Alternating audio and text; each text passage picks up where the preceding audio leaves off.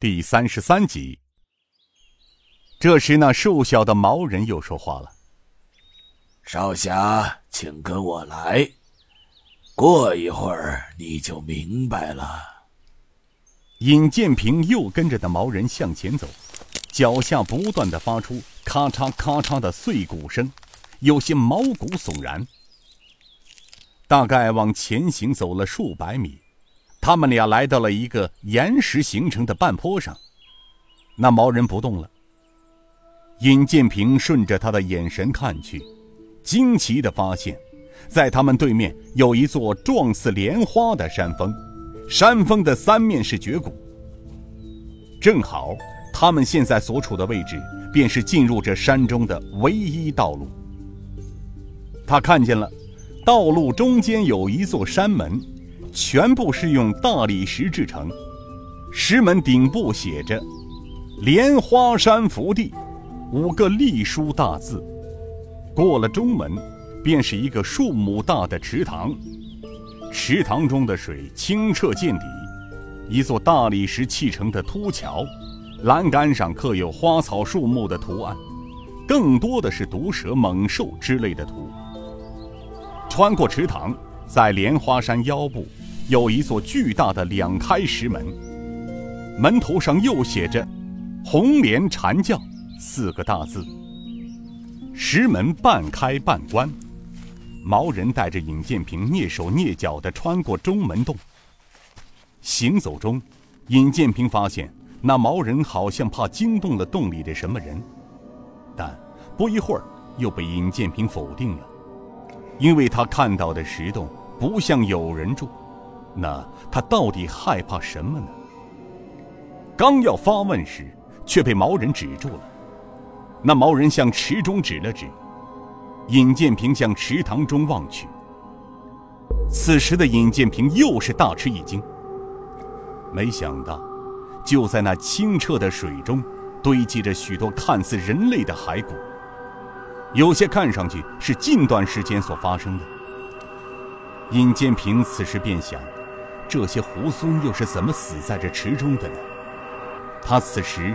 满腹疑问地看着毛人，那毛人轻轻地拉了拉尹建平的衣襟，便往回走。尹建平只好跟着他向来路返回。然而，那毛人并没有带他回到荆崖边，而是向另一条道走下去，穿过了茂密树林，来到了一个巨岩下面。原来，这巨岩下面有一个洞口，岩石上写着。九真洞，跟着毛人往洞里走去。这时，从洞中飘出一股难闻的腥臭味。来到一个很宽大的洞穴里，只看见四处都躺着半死的猴群，多数都受伤不轻的样子。而那些猴群见到尹建平跟着毛人进到洞里，初时发生了一些惊慌，但不多会儿便沉静下来。尹建平从这些受伤的猴群中读出，他们一个个流露出无助的眼神。尹建平此时心底升腾出一股怒火，他更加期待着那毛人给他一个解释。毛人默默地带着他来到了一个支洞里，那里很像一个正常人生活的洞穴，有石桌、石椅、石凳，一个分三层的木架上面。摆放着许多生活用品。就在尹建平随着毛人走进洞中时，忽然，木架上其中摆放的一个石匣跳动起来。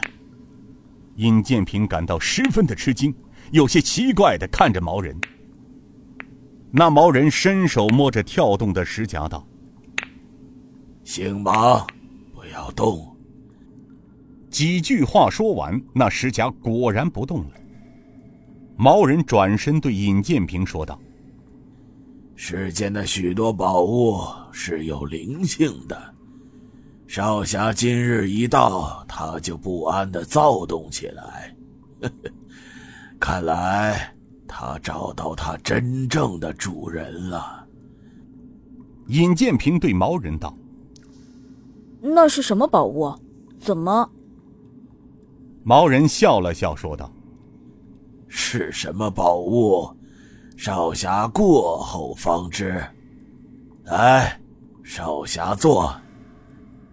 毛人从一个坛中向石碑里倒出了像酒似的黄色液体，说道：“少侠，请品尝，这是我们自己酿制的一种饮品酒，叫猴酒。”说完，向尹建平做了一个请坐的手势。尹建平坐了下来，端起石杯浅尝了一下，没想到。毛人所说的猴儿酒还真好喝，入口清香，似蜂蜜甘露般的液体中稍带着几分酒的味道。毛人笑了一下，因为满脸黄毛，笑起来很难看。然而这在尹建平心中也算是难能可贵的了。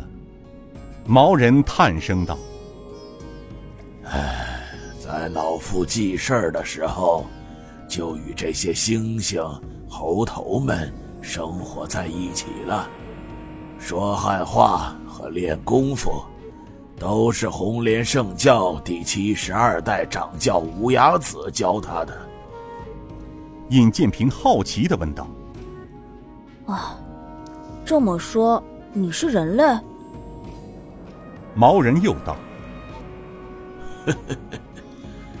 原来我也不知道自己是人。”还是猴类，是掌教圣主告诉我的。那时，这毛人似乎陷入了沉思中。